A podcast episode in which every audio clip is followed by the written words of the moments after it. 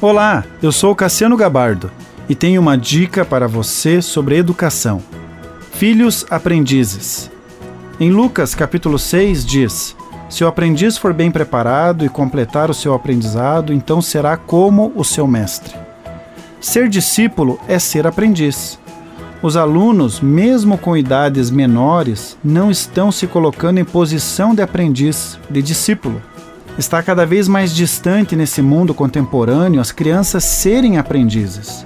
Os estudos mais recentes da educação diz que os alunos também ensinam os professores, que o ensino acontece democraticamente na sala de aula, onde mestre e aprendiz contribuem para um ambiente de aprendizagem. Também que o professor é um mediador, facilitador e não aquele que discipula.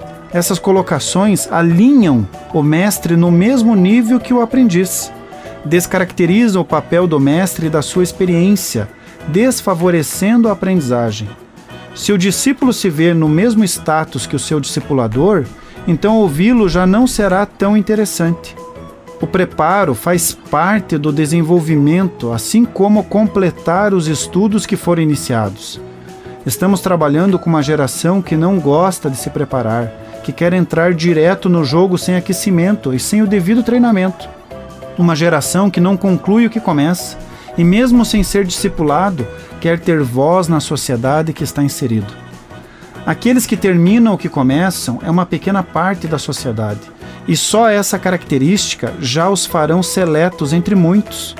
Como pais, devemos estimular os nossos filhos a buscarem o preparo necessário, concluindo o que iniciam, fortalecendo o caráter deles desde a sua infância. Continue abençoado, você que me ouve e toda a sua família. Gente grande cuidando de gente pequena. Oferecimento Centro Educacional Seduca. www.seduca.com.br